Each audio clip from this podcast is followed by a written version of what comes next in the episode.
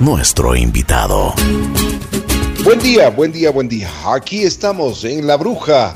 Y el día de hoy, sábado, en Así es la Vida, tengo el gusto de presentarles a un muy buen amigo de esta casa. Realmente a quien admiro mucho, quien se ha dedicado al estudio, quien se ha dedicado a su profesión 100%. Es una persona que le he pedido el día de hoy que nos acompañe para hablar un poquito sobre un tema bastante delicado y bastante eh, que siempre estamos preocupados, la salud de los ecuatorianos. El doctor Jaime Ceballos, doctor en medicina y cirugía, estudiado en la Universidad Central del Ecuador, tiene una especialidad en medicina bioenergética en el Instituto de John Raúl Sabogal en Bogotá, Colombia. Bueno, además tiene eh, cursos, muchos cursos de homeopatía y por supuesto, eh, terapias naturales en ozonoterapia y realmente es una persona muy, pero muy entendida sobre el asunto de la medicina bioenergética. Mi querido doctor Jaime Ceballos, buenos días, ¿cómo estás mi querido Jaimito? Gusto saludarte. Ricky, querido, igual el gusto es mío poder compartir con tu enorme audiencia unos pequeños conceptos, unas pequeñas ideas en cuanto es la medicina. Yo te agradezco mucho tus generosas palabras en la presentación. Y bueno, aquí estamos prestos para conversar un poquito de salud.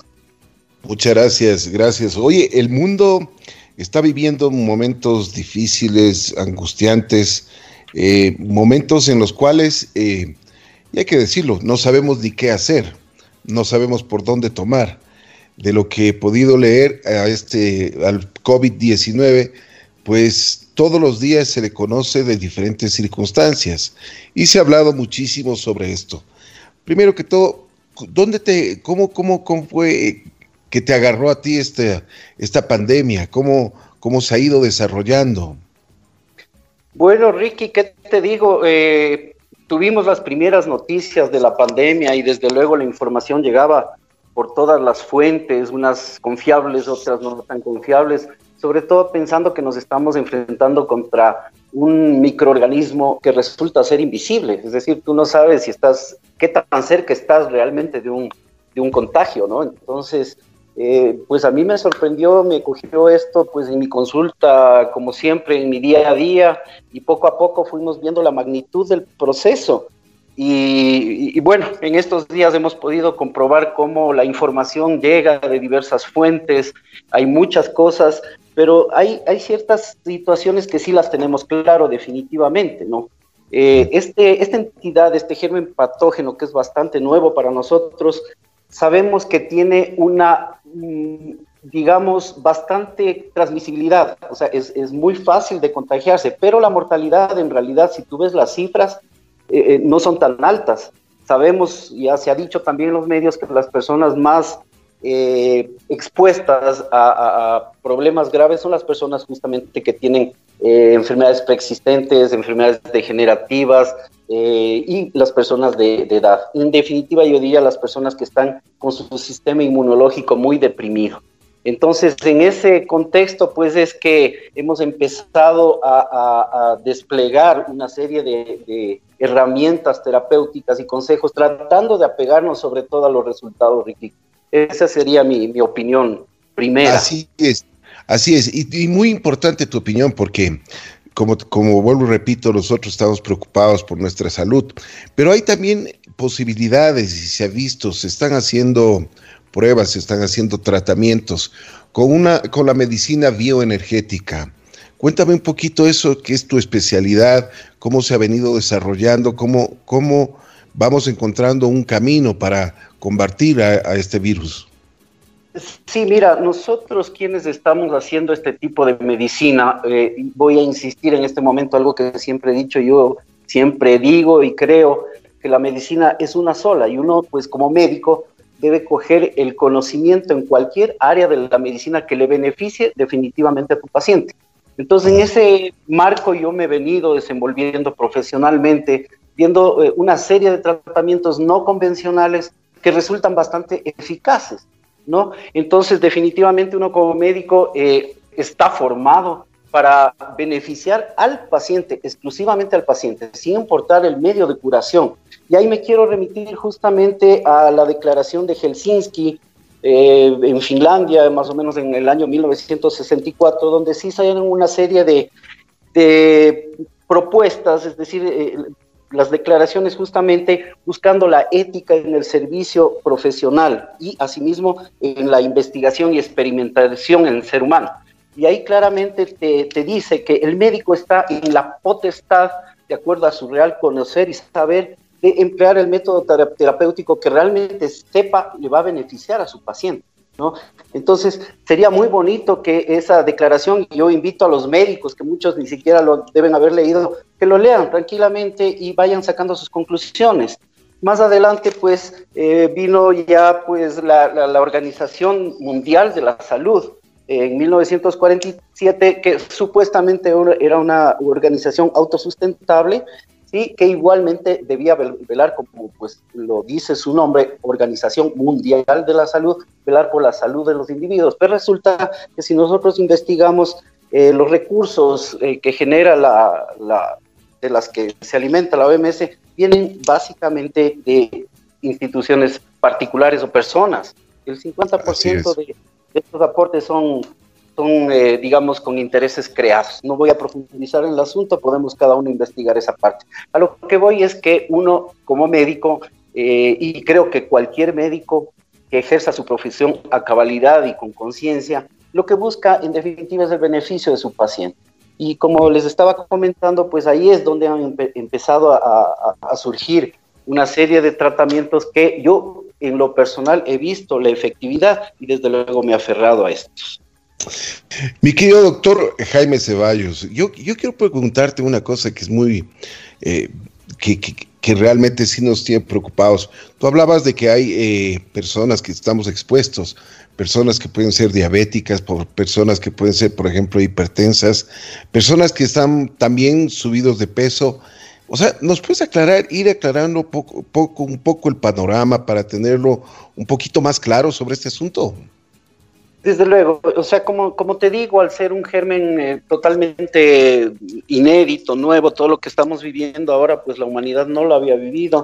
Eh, estamos muchas de las cosas, eh, incluso hasta especulando, pero hay cosas que son bastante claras, como les decía, esto de la contagiosidad del germen, de la mortalidad del germen.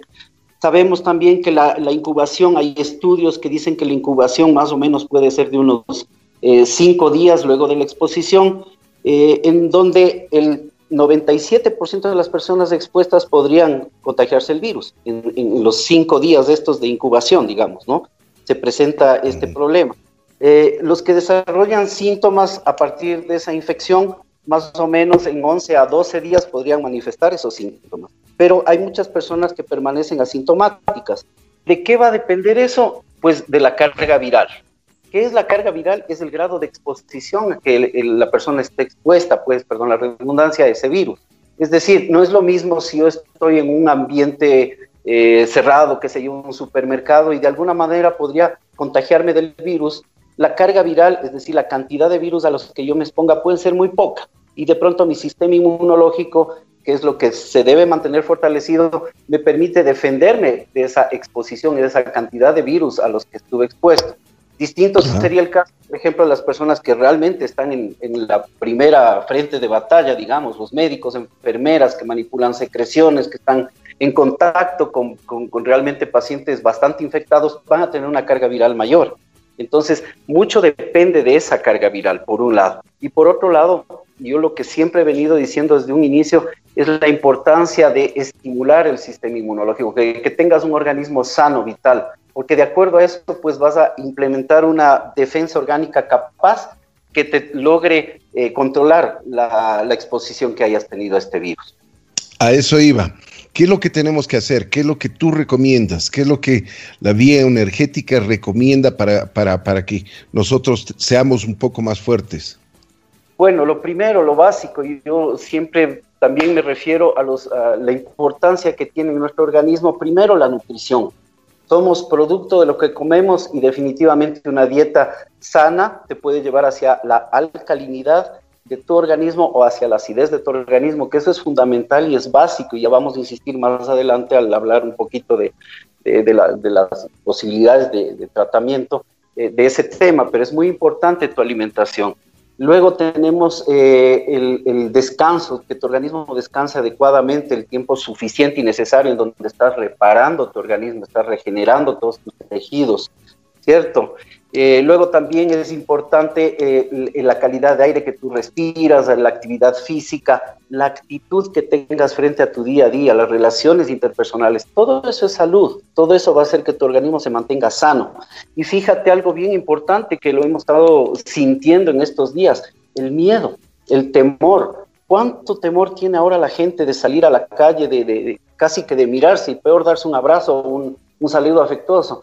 Entonces, es el miedo justamente a ese germen invisible que supuestamente está pues atentando contra toda nuestra existencia y nuestro modo de vida. Entonces, el miedo es un inmunodepresor. Cuando tú estás temeroso, estás con miedo, estás frustrado, estás con cualquier sentimiento negativo, se sabe que tu sistema inmunológico también se deprime, porque el sistema inmunológico viene a ser una serie de células que están patrullando tu organismo y son, tienen verdadera inteligencia porque pueden detectar eh, gérmenes patógenos y lograr controlarlos a tiempo. En este caso, pues el COVID puede ser neutralizado, como les decía, si es que tenemos un sistema inmunológico suficientemente fortalecido. Pero si no es así, pues obviamente un virus de estos te coge y te puede eh, atentar seriamente contra tu vida. Así es. Oye, pero eh, tú hablabas de la poca mortalidad, o sea, de la baja mortalidad de, de, con, este virus, pero ya estamos eh, casi llegando a los 300 mil muertos en el mundo. Bueno, a, ver, ahí sí, ahí sí tengo que ser un poquito más claro, si en realidad se puede tomar a la ligera algún comentario. Yo me refería a la baja mortalidad justamente en, estos, en estas personas que consideramos están sanas, ¿no? Muchas personas se ha dicho y sabemos que pueden tener el COVID y no pasa de ser un simple resfrío, una gripe, o sea, no tiene una sintomatología tan marcada como para que afecte su, su, vida y su salud en mayor medida. Entonces, eh, eso es, es, muy importante. Eh, en cuanto a eso, sí, o sea, en esas personas que están con su sistema inmunológico suficientemente fortalecido van a poder controlar el, el problema pero la mortalidad aumenta en las cifras, obviamente en las personas, como te decía, que tienen alguna enfermedad preexistente, en personas mayores, eh, la mortalidad ya sube muchísimo. Entonces las cifras globales obviamente nos dan una cantidad alta de mortalidad, ¿sí? Pero hay una cosa también que quiero referirme. Muchas personas, por ejemplo, pueden pensar que están relativamente sanas, es decir, eh, no sienten mayor problema, no tienen una enfermedad o un diagnóstico establecido, sin embargo, orgánicamente no están bien, porque su organismo está intoxicado, porque no tienen un buen mecanismo de defensas orgánicas y vemos como muchas veces muchos médicos, incluso colegas, amigos, hemos visto que han sido, eh, han sido pues, golpeados fuertemente por la enfermedad, incluso muchos han fallecido, ¿no? Pero es eso, es cómo está tu organismo por dentro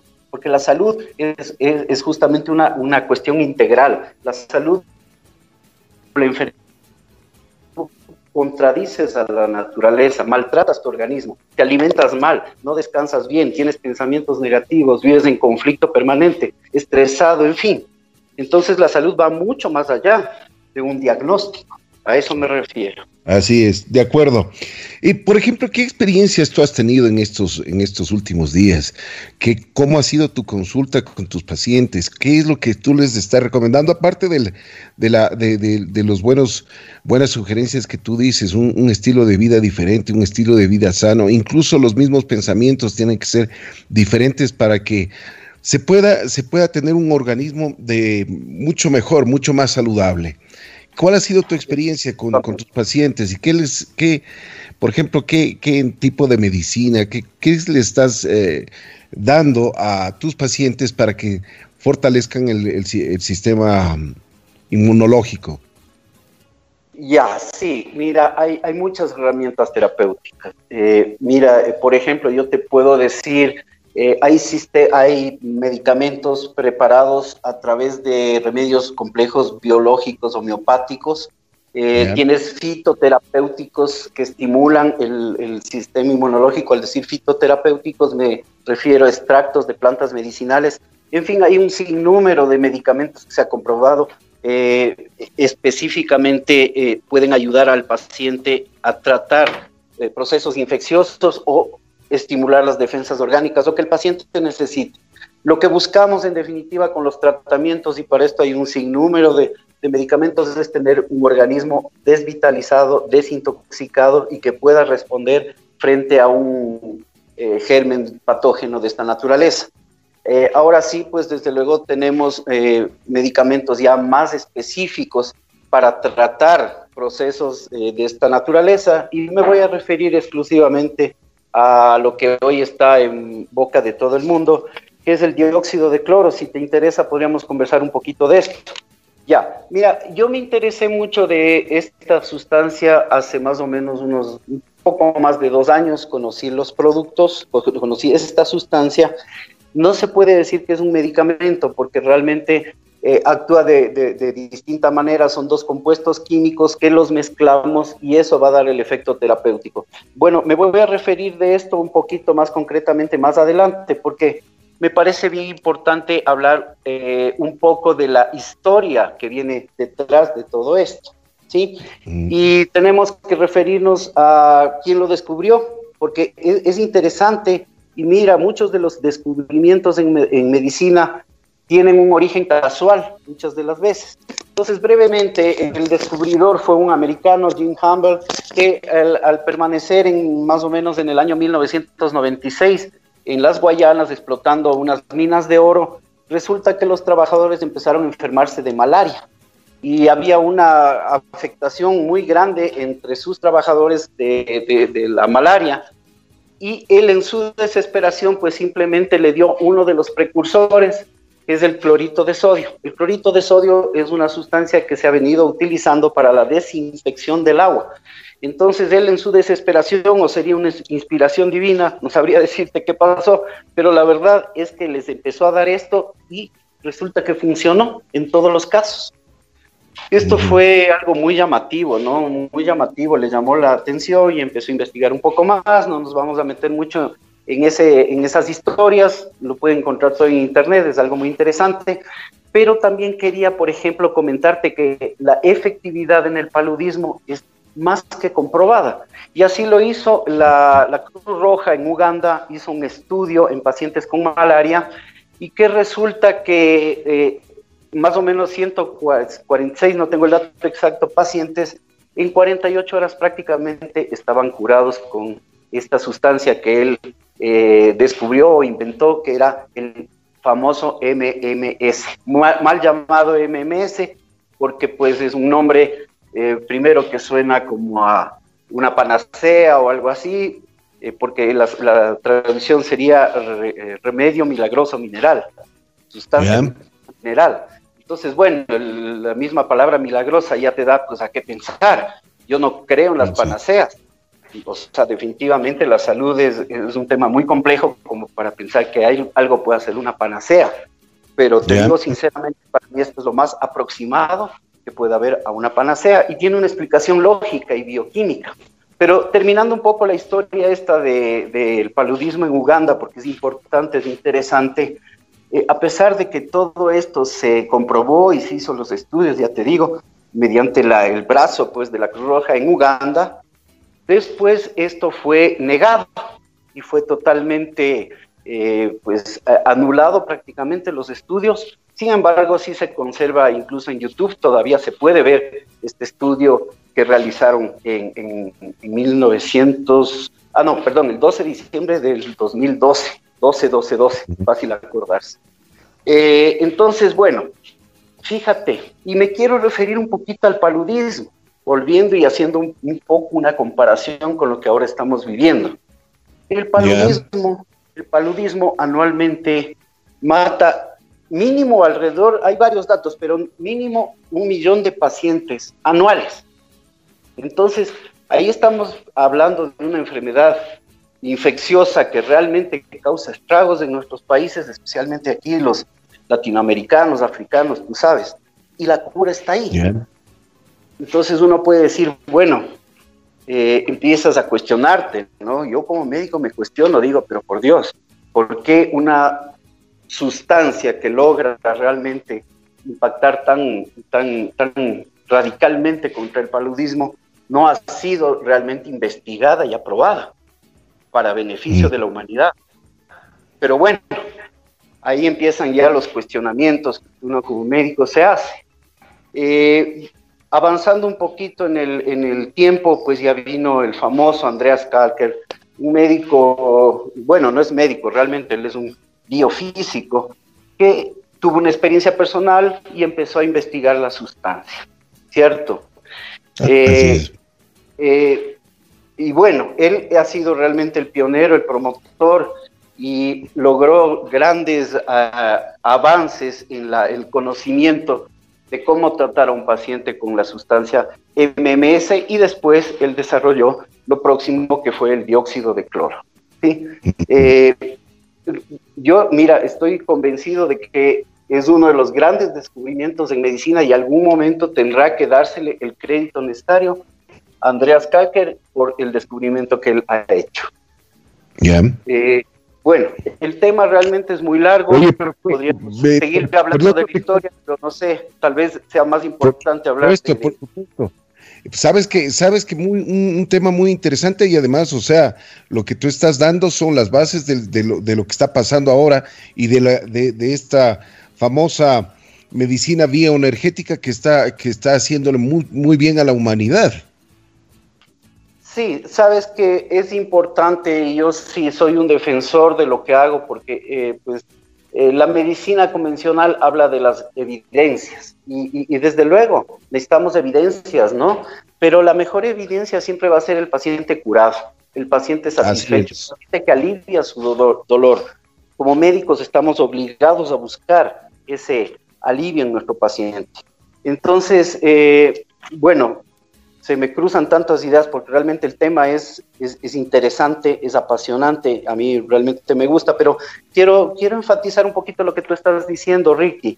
Eh, la pugna que llega a haber entre la medicina convencional, la medicina no convencional, y realmente, como yo les decía, tenemos que hablar de medicinas integrativas. La medicina en definitiva es una sola.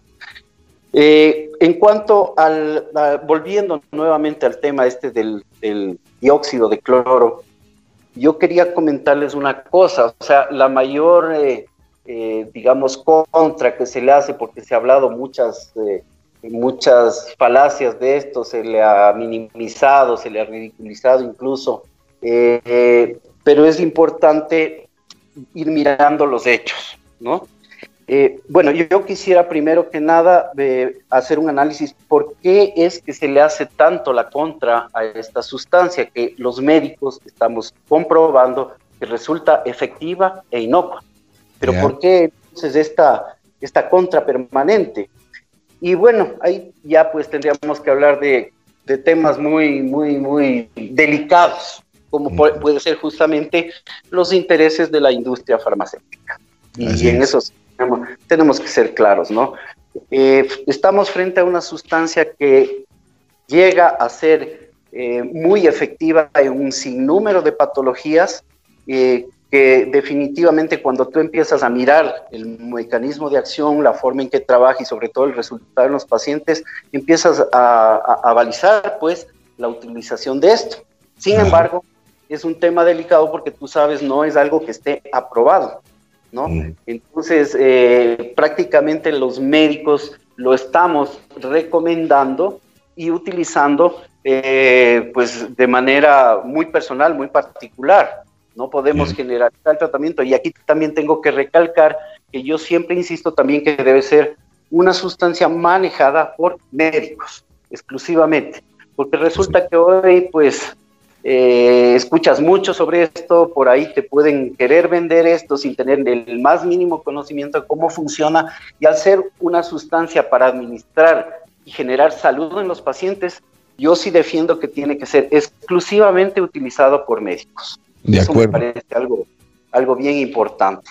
Mm. Eh, bueno, en cuanto a la, la, digamos, las objeciones que se ponen de que debe ser, eh, debe tener el rigor científico necesario para que sea aprobado por la FDA y que todos podamos eh, pues gozar de esta maravillosa medicina, eh, viene a ser casi que una utopía, Primero porque nadie puede patentar una sustancia que ya existe, porque el clorito de sodio existió, eh, se lo viene utilizando desde hace mucho tiempo, por un lado. Y por otro lado, eh, los costos pues también son bastante bajos. Es, algo que está al alcance de cualquier persona. Entonces no es muy rentable, ¿sí? Por un lado. Por otro lado, resulta que el rato en que las personas empiecen a utilizar masivamente estos, este producto en particular, y hay muchos productos, no solamente es este que benefician la salud de una persona de a de veras, eh, el rato en que eso ocurra, obviamente van a desaparecer o se van a dejar de utilizar un sinnúmero de sustancias de dudosa eficacia y, sobre todo pues pueden incluso ser muy tóxicas para el organismo, ¿no? Entonces, eh, por ahí va un poquito la cosa. Por ahí va la cosa en cuanto a por qué no se legaliza esta sustancia. Pero sin embargo, en, la actualidad se están haciendo ensayos clínicos multicéntricos que van a ser un primer paso para seguir en esta, en esta lucha, llamémosle de esa manera. Una, una, una cosa que es importante y, que hay que decirlo, con este, con este tratamiento del dióxido de, de cloro, pues hay beneficios en tus pacientes, en, la gente está, está de mejor forma. Sí, Ricky, como te digo, yo eh, lo vengo ocupando ya eh, algún tiempo, ¿sí? No lo he hecho, eh, pues definitivamente en todos los pacientes, lo he hecho con el criterio necesario, pero puedo certificar y puedo dar fe, como seguramente lo harán o lo hacen muchos colegas, de la eficacia que tienen patologías, incluso de, gravedad, ¿no? Entonces, bueno, yo quisiera más bien en este momento referirme un poquito a, o concluir la idea que estaba mencionándote de, de, los ensayos clínicos, de los estudios clínicos, ¿sí?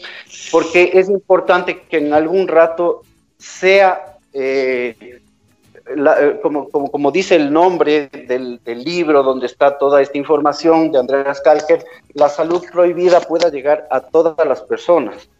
Entonces, eh, la explicación es muy sencilla, la, la, bioquímica, es que es una ciencia exacta, tampoco podemos negar la bioquímica. A mí me da un poquito de, ¿qué te diría? Sorpresa, porque a veces los médicos no lo reconocen a pesar de que está ahí el fundamento y todos hemos estudiado esta bioquímica, ¿no? Que es tan, tan, tan elemental, tan, tan bonita.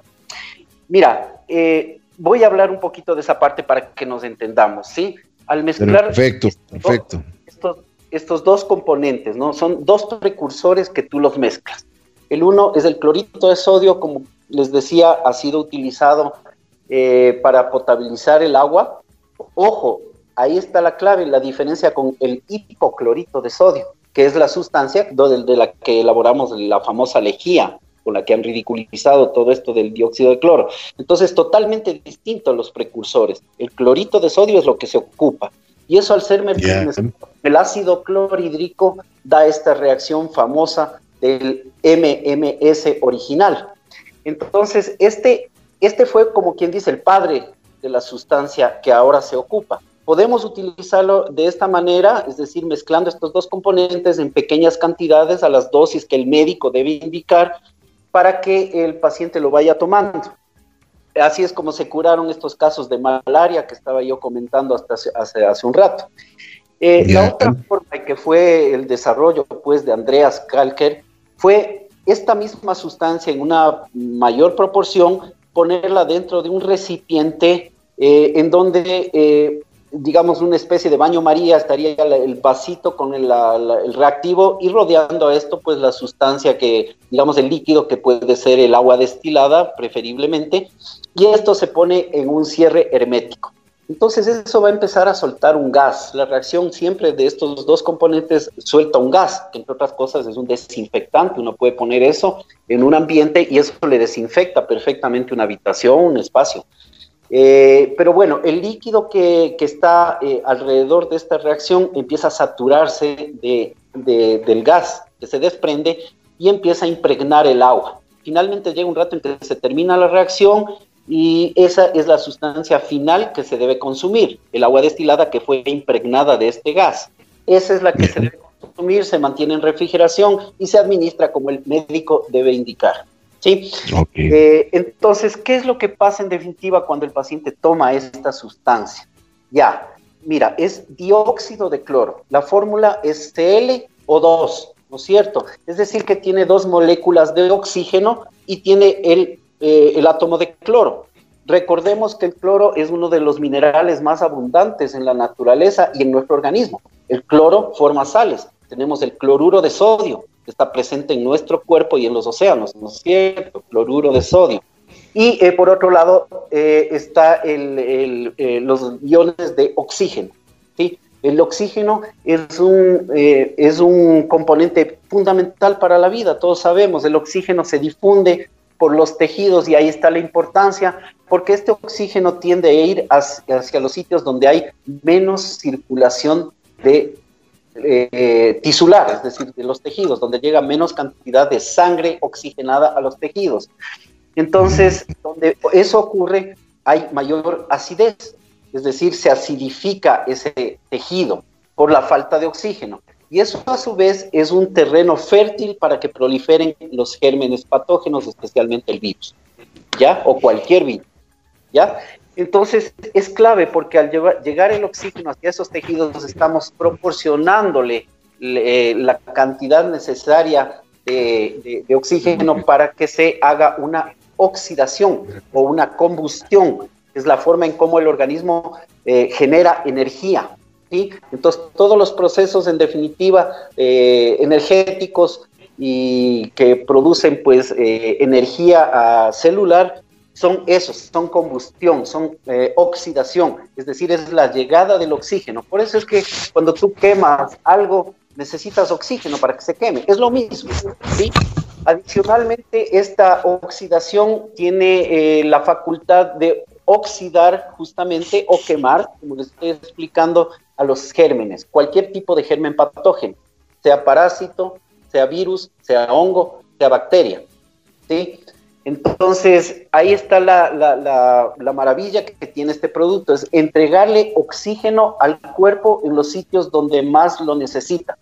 Y por otro lado, sabemos que el cloro se forma, digamos, se, se une al sodio y forma cloruro de sodio, sal, ¿no? Mm, Entonces, que alguien me explique dónde está la toxicidad de esta sustancia por un lado. Por otro lado, sabemos que el dióxido de cloro es una sustancia que se ha venido utilizando eh, en la preservación de los paquetes globulares, de la sangre. ¿Por qué? Porque es un desinfectante. Claro que es un desinfectante, porque justamente mata todo este tipo de gérmenes patógenos. Entonces, los médicos sabemos que se ha venido utilizando el dióxido de cloro en productos médicos de uso humano desde hace muchísimo rato.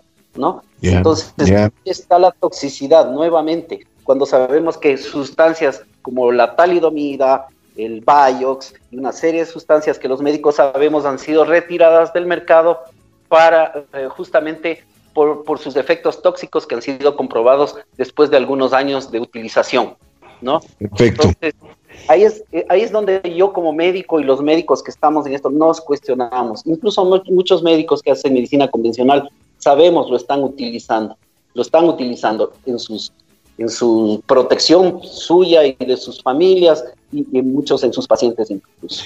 Pues mi, querido doctor, y, ya ah, siendo prácticos, nosotros cómo podemos, lógicamente esto es, eh, tenemos que hacerlo a través de un médico, pero este tratamiento lo está combatiendo en, cierto modo al, al virus. Definitivamente, definitivamente por el mecanismo de acción que yo te explico, eh, puede tener un efecto positivo en, el control del virus. Eh, hay muchos pacientes que lo han comprobado, hay muchos médicos que lo están haciendo, como te digo, se están haciendo ya estos eh, estudios multicéntricos para ir afianzando la confiabilidad que hay en el uso del producto y la eficacia también en la pandemia que hoy estamos sufriendo. Eh, y no soy yo el que lo dice, pues se lo está diciendo a nivel mundial con Andreas Kalker a la cabeza. Entonces, nuevamente, ¿no? Me remito a la declaración de Helsinki, ¿En dónde está la ética médica? ¿Realmente estás utilizando sustancias, medicamentos o terapias que favorecen la salud de tu paciente o estás haciéndole el juego a la industria farmacéutica porque no tiene los estudios clínicos que sugiere la misma eh, aparataje, digámosle de alguna manera? Ok, listo. Eh, me están preguntando a través del WhatsApp dónde te pueden localizar porque quieren hacerte ya unas preguntas personales sobre esto de, la, de vía energética. Sí, bueno, eh, mira, yo eh, mi consulta en este momento, dadas las circunstancias, ha estado, lo he estado manejando de otra manera, he estado haciendo mucha visita domiciliaria, la verdad, estoy yendo al consultorio por ratos porque la gente todavía tiene que guardar el distanciamiento social y todas las normas que nosotros sabemos. E, es decir, la vida no acaba de retornar, retornar a la normalidad. Entonces, con una cita previa podemos tranquilamente conversar de cualquier inquietud que haya surgido, cualquier eh, situación en la que yo pueda ayudar, porque definitivamente la medicina está para eso, ¿no? Para, para ayudar al paciente. Oye, eh, pero a, la forma tradicional como eran los doctores de antes, ¿no? Estás yendo a visitar a tus pacientes a domicilio. Qué importante, oye. Sabes, me ha tocado y te digo, me ha gustado, porque el rato en que uno llega a la familia, uno entiende eh, la problemática global, digamos, ¿no? No es solamente el hecho de que esté con tal o cual enfermedad o tal o cual germen patógeno le esté acechando, eh, sino que tú vas a ver la globalidad de, esa persona, ¿no? El entorno familiar, en fin, todo esto. Es muy agradable, sí, realmente, mira, todo es perfecto, yo siempre digo, todo pasa por algo, incluso esto que estamos viviendo ha sido una situación, eh, un receso planetario en donde hemos visto todo lo que se ha favorecido la naturaleza, la conciencia que el ser humano de alguna manera ha ido creando, esperemos que siga y perdura, ¿no? Perdure así. Eh, la necesidad de las relaciones afectivas, en fin, empiezas a valorar una serie de cosas. Y para mí, incluso el, el, el, que la gente vaya teniendo este conocimiento valioso para su salud, para su vida, ya es algo, es una ganancia, ya vemos, dentro de toda la problemática tan compleja que estamos viviendo. De acuerdo. ¿Cuál es tu visión sobre lo que viene ahora con, en estos días? Que ya pasamos de, estar en la casa, del quedarse en casa, ya vamos a ir saliendo. ¿Qué es lo que eh, tú, con tu visión eh, de, médico, ¿qué, nos podrías aconsejar? Bueno, eh, lamentablemente la visión que tengo no es tan optimista ¿Por qué? O sea, realmente en el sentido de que, y ya lo, no, lo digo yo tampoco, ¿no? Se sabe y es muy probable que eh, venga una nueva ola de, esta infección. Es muy probable que hayan recaídas más adelante, es, es bastante probable. Entonces, eh, por eso es importante mantener las medidas de aislamiento por ahora. Yo no estoy diciendo que no, el virus está ahí, los muertos están ahí, desde luego. Entonces, tenemos que seguir con esos cuidados que ya todos sabemos, ¿no? El aseo de manos, tan importante. Eh, yo sí estoy en contra del uso de guantes, por ejemplo, porque he visto cómo se manipula la gente con los guantes y la verdad me da chiste porque vas con esa falsa protección impregnando por todo lado eh, la, posible presencia del virus nuevamente frente a un enemigo invisible. Entonces tú puedes ver, por ejemplo, gente que está en los supermercados vendiendo con los guantes, o sea, no tiene ningún, ninguna precaución. Más importante es el lavado permanente de manos. Y por ejemplo, el dióxido de cloro, una de las formas y de la utilización es justamente en sprays, que tú te puedes poner en la mano, te puedes poner en la mascarilla y realmente te estás protegiendo en esos momentos.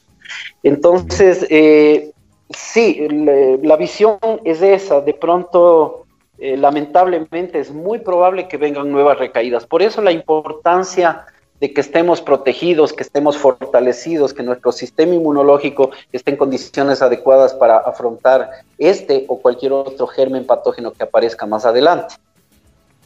Así es. Eh, de acuerdo, mi querido Jaimito, te agradezco mucho.